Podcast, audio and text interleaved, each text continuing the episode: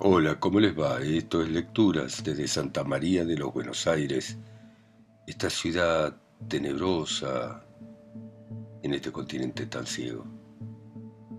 Y vamos a continuar con Sobre héroes y tumbas de Ernesto Sábato. Y sigue de esta manera. La noche, la infancia, las tinieblas, el terror, la sangre, carne y sangre los abismos, los sueños, la soledad, la soledad. Tocamos, pero estamos a distancias inconmensurables. Tocamos, pero estamos solos.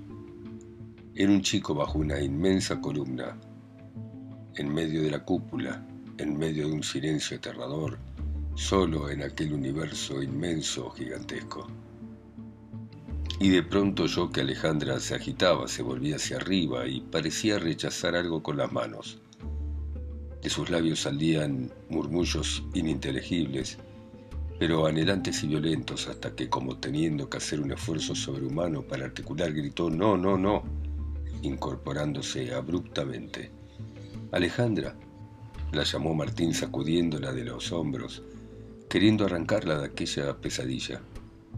Pero ella con los ojos bien abiertos seguía gimiendo, rechazando con violencia al enemigo. Alejandra, Alejandra, seguía llamando Martín sacudiéndola por los hombros, hasta que ella pareció despertarse como si surgiese un pozo muy profundo, un pozo oscuro y lleno de telarañas y murciélagos.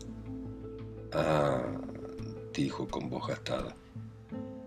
Permaneció largo tiempo sentada en la cama con la cabeza apoyada sobre sus rodillas y las manos cruzadas sobre sus piernas encogidas. Después se bajó de la cama, encendió la luz grande, un cigarrillo y empezó a preparar café. Te desperté porque me di cuenta de que estabas en una pesadilla, dijo Martín, mirándola con ansiedad. Siempre estoy en una pesadilla cuando duermo, respondió ella sin darse vuelta, mientras ponía la cafetera sobre el calentador. Cuando el café estuvo listo, le alcanzó una tacita y ella, sentándose en el borde de la cama, tomó el suyo abstraída. Martín pensó, Fernando, ciegos. Menos Fernando y yo, había dicho. Y aunque conocía ya lo bastante a Alejandra para saber que no se le debía preguntar nada sobre aquel nombre que ella había rehuido enseguida, una insensata presión lo llevaba una y otra vez a aquella región prohibida a bordearla peligrosamente. ¿Y tu abuelo? preguntó. ¿También es unitario?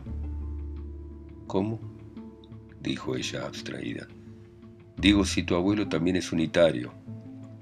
Alejandra volvió su mirada hacia él un poco extrañada. ¿Mi abuelo? Mi abuelo murió. ¿Cómo?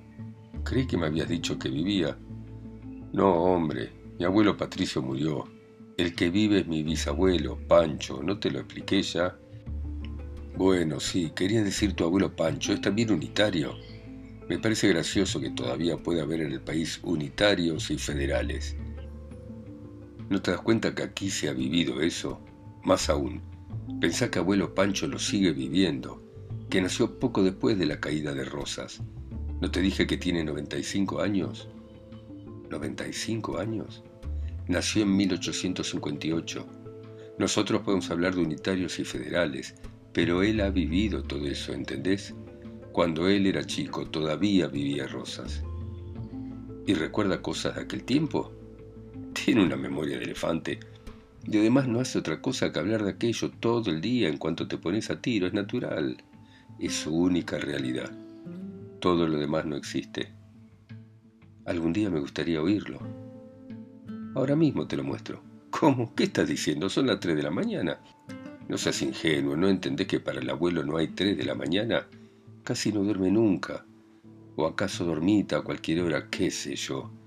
Pero de noche sobre todo se desvela y pasa todo el tiempo con la lámpara encendida pensando. ¿Pensando? Bueno, quién sabe. ¿Qué podés saber de lo que pasa en la cabeza de un viejo desvelado que tiene casi 100 años? Quizás solo recuerde, qué sé yo. Dicen que a esa edad solo se recuerda. Y luego agregó riéndose con su risa seca. Me cuidaré mucho de llegar hasta esa edad. y saliendo con naturalidad como si se tratase de hacer una visita normal a personas normales y no era sensata, dijo, vení que te lo muestro ahora. ¿Quién te dice que mañana se ha muerto? Se detuvo. Acostúmbrate un poco a la oscuridad y podrás bajar mejor. Se quedaron un rato apoyados en la balaustrada mirando hacia la ciudad dormida. Mira esa luz en la ventana, en aquella casita, comentó Alejandra señalando con su mano. Siempre me subyugan esas luces en la noche. ¿Será una mujer que está por tener un hijo, alguien que muere? O a lo mejor es un estudiante pobre que lee a Marx. Qué misterioso es el mundo. Solamente la gente superficial no lo ve. Conversás con el vigilante de la esquina, le haces tomar confianza y al rato descubrís que él también es un misterio. Después de un momento dijo, bueno, vamos.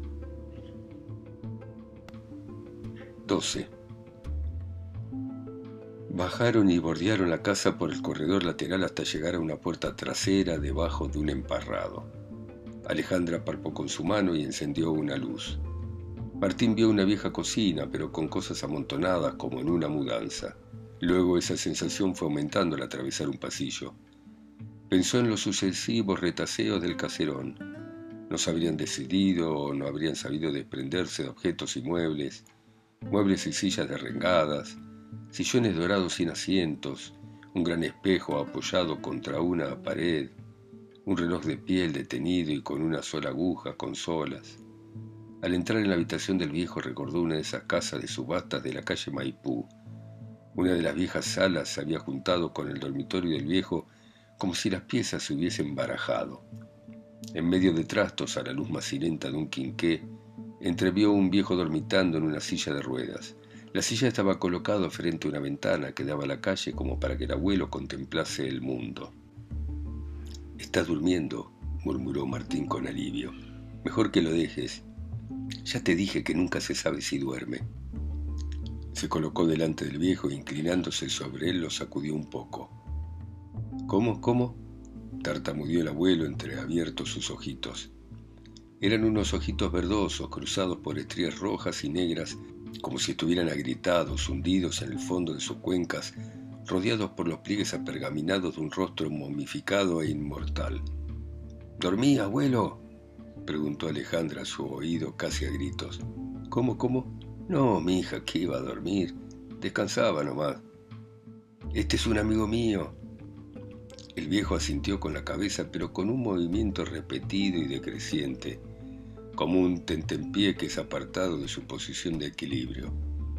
Le extendió una mano huesuda, en la que venas enormes parecían querer salirse de una piel reseca y transparente como el tímpano de un viejo tambor.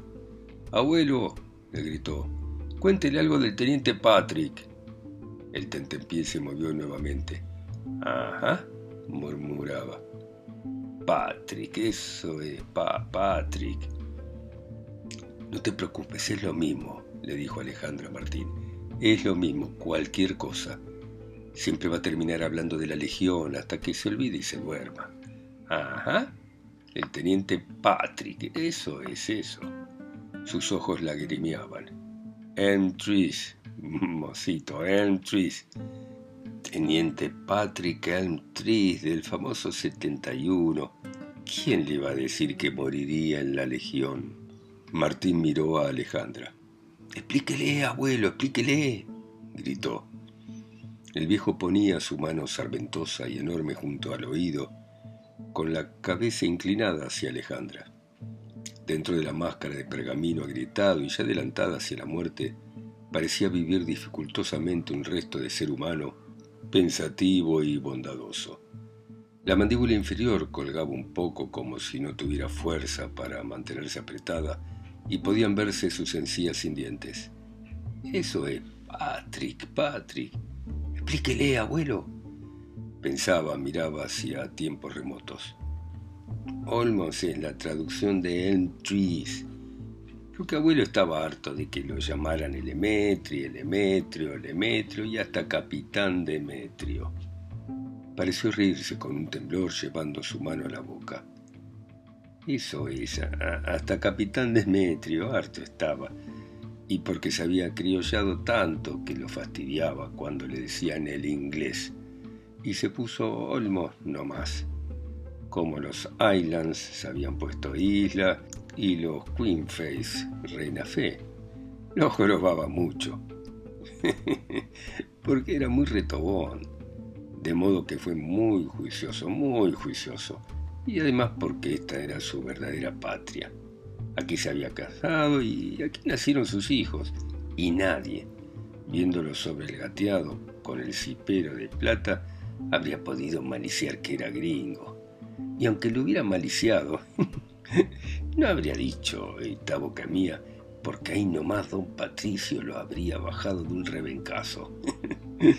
y el tenientito Patrick Elmstreet, sí señor, ¿quién le iba a decir?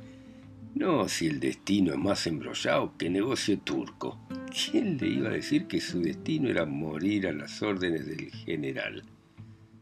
Repentinamente pareció dormitar con un leve estertor. ¿General? ¿Qué general? preguntó Martín Alejandra. La Valle. No entendía nada. ¿Un teniente inglés a las órdenes de la Valle? ¿Cuándo? La guerra civil, tonto. 175 hombres, rotosos y desesperados, perseguidos por las lanzas de Oribe, huyendo hacia el norte por la quebrada siempre hacia el norte. El alférez Celedonio Olmos cabalgaba pensando en su hermano Panchito muerto en quebracho errado y en su padre, el capitán Patricio Olmos, muerto en quebracho errado.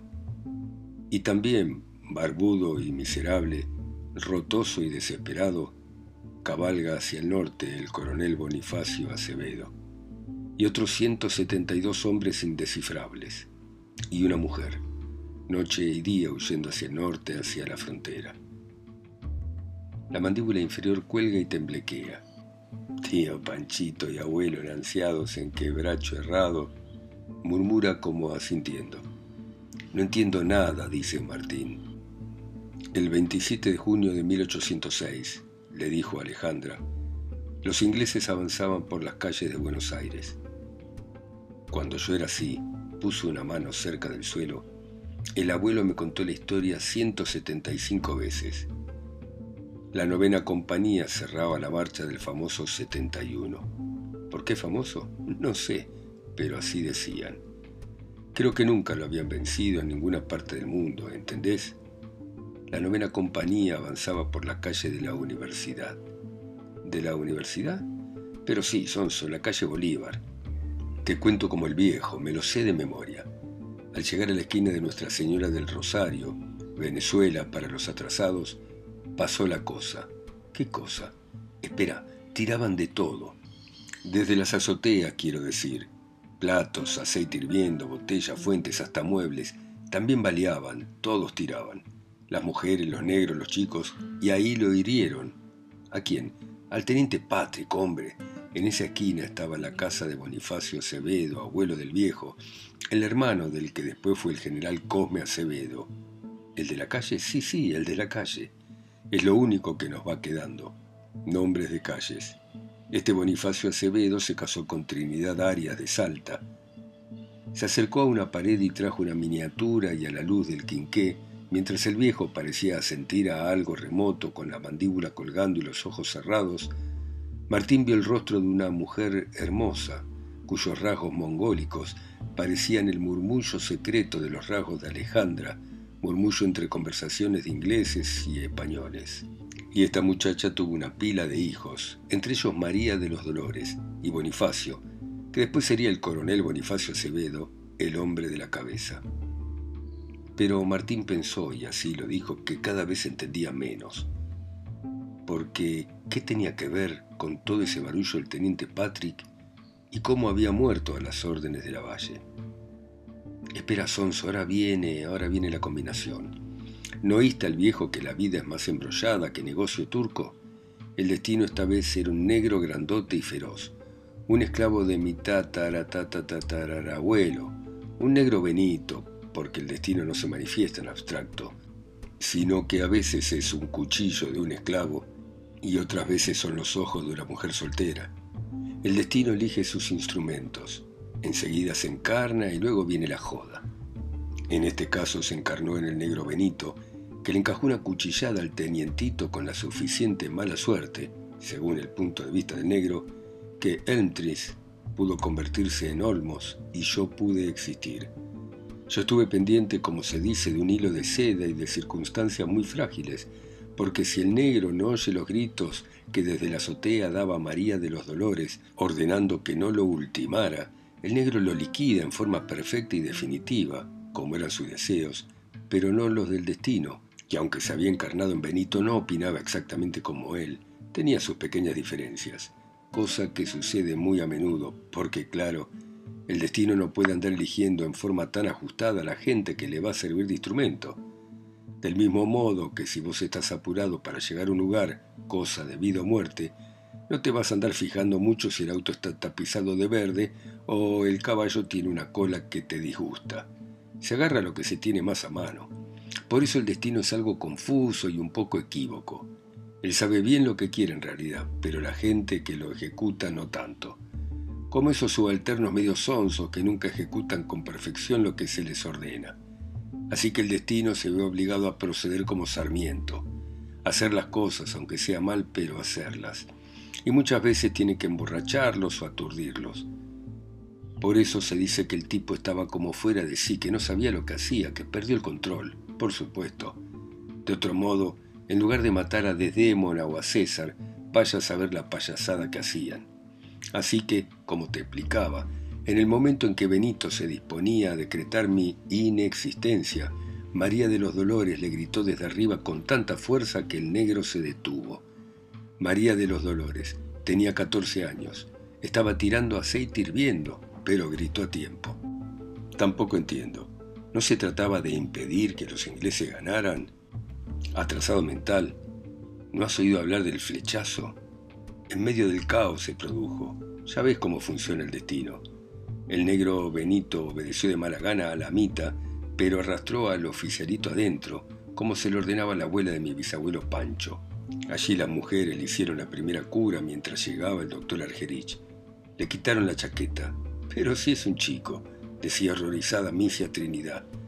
Pero si no ha de tener ni 17 años, decían. Pero qué temeridad, se lamentaban, mientras lo lavaban con agua limpia y con caña, y lo vendaban con tira de sábanas. Después lo acostaron. Durante la noche deliraba y pronunciaba palabras en inglés, mientras María de los Dolores rezando y llorando le cambiaba paños de vinagre. Porque, como contaba el abuelo, la niña se había enamorado del gringuito, y había decidido que se casaría con él. Y has de saber, me decía, que cuando a una mujer se le pone esa idea entre ceja y ceja, no hay poder del cielo o de la tierra que lo impida. De modo que mientras el pobre teniente deliraba y seguramente soñaba con su patria, ya la chica había decidido que aquella patria había dejado de existir y que los descendientes de Patrick nacerían en la Argentina. Después, cuando empezó a recobrar el conocimiento, resultó que era nada menos que el sobrino del propio general Beresford.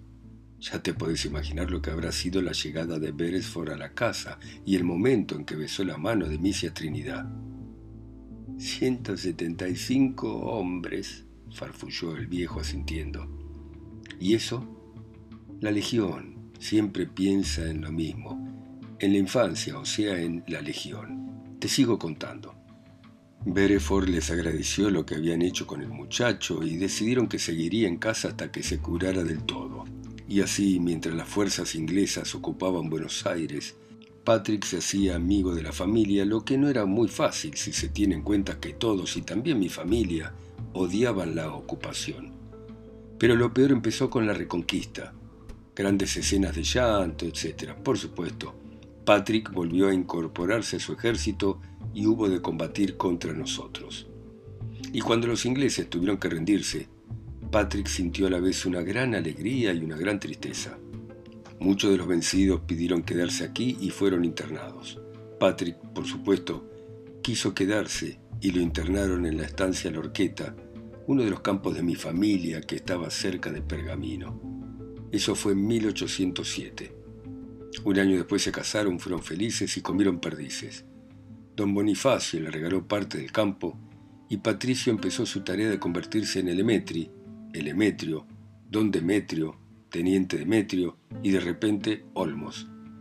Y al que dijera inglés o Demetrio, leña.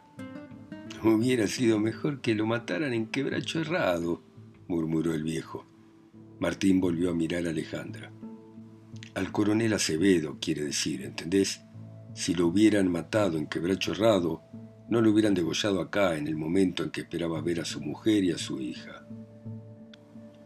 Mejor habría sido que me mataran en quebracho errado, piensa el coronel Bonifacio Acevedo, mientras huye hacia el norte, pero por otra razón, por razones que cree horribles.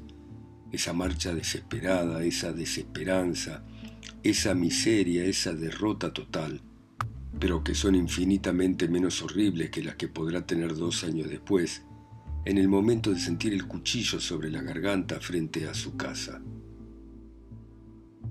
Vio que Alejandra se dirigía a las vitrinas y gritó, pero ella diciendo, déjate de mariconadas. Sacaba la caja, quitaba la tapa y mostraba la cabeza del coronel, mientras Martín se tapaba los ojos y ella se reía ásperamente, volviendo a guardar aquello. En quebracho errado, murmuraba el viejo asintiendo.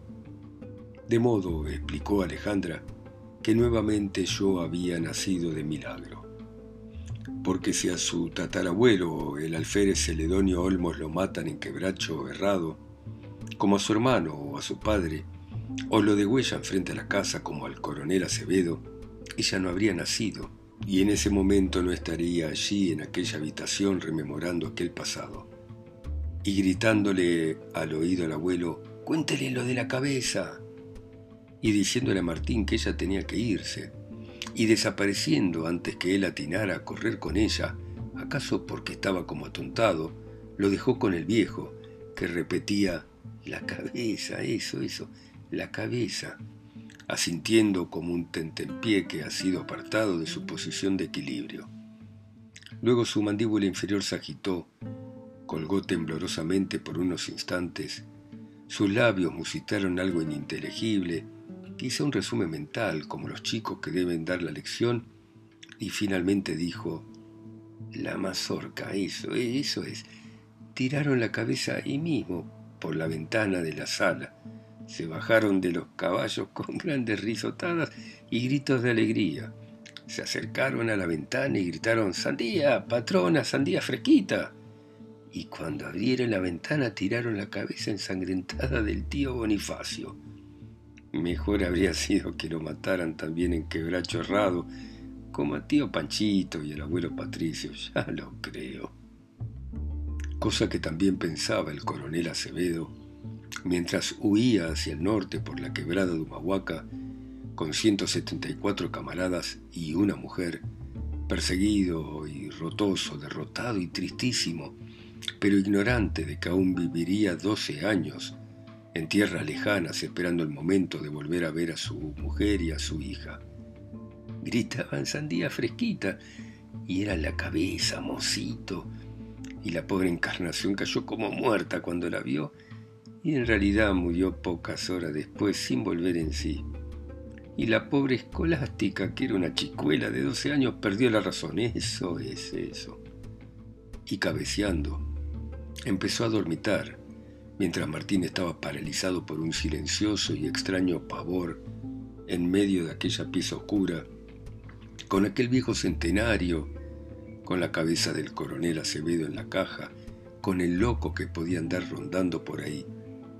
Pensaba, lo mejor es que salga.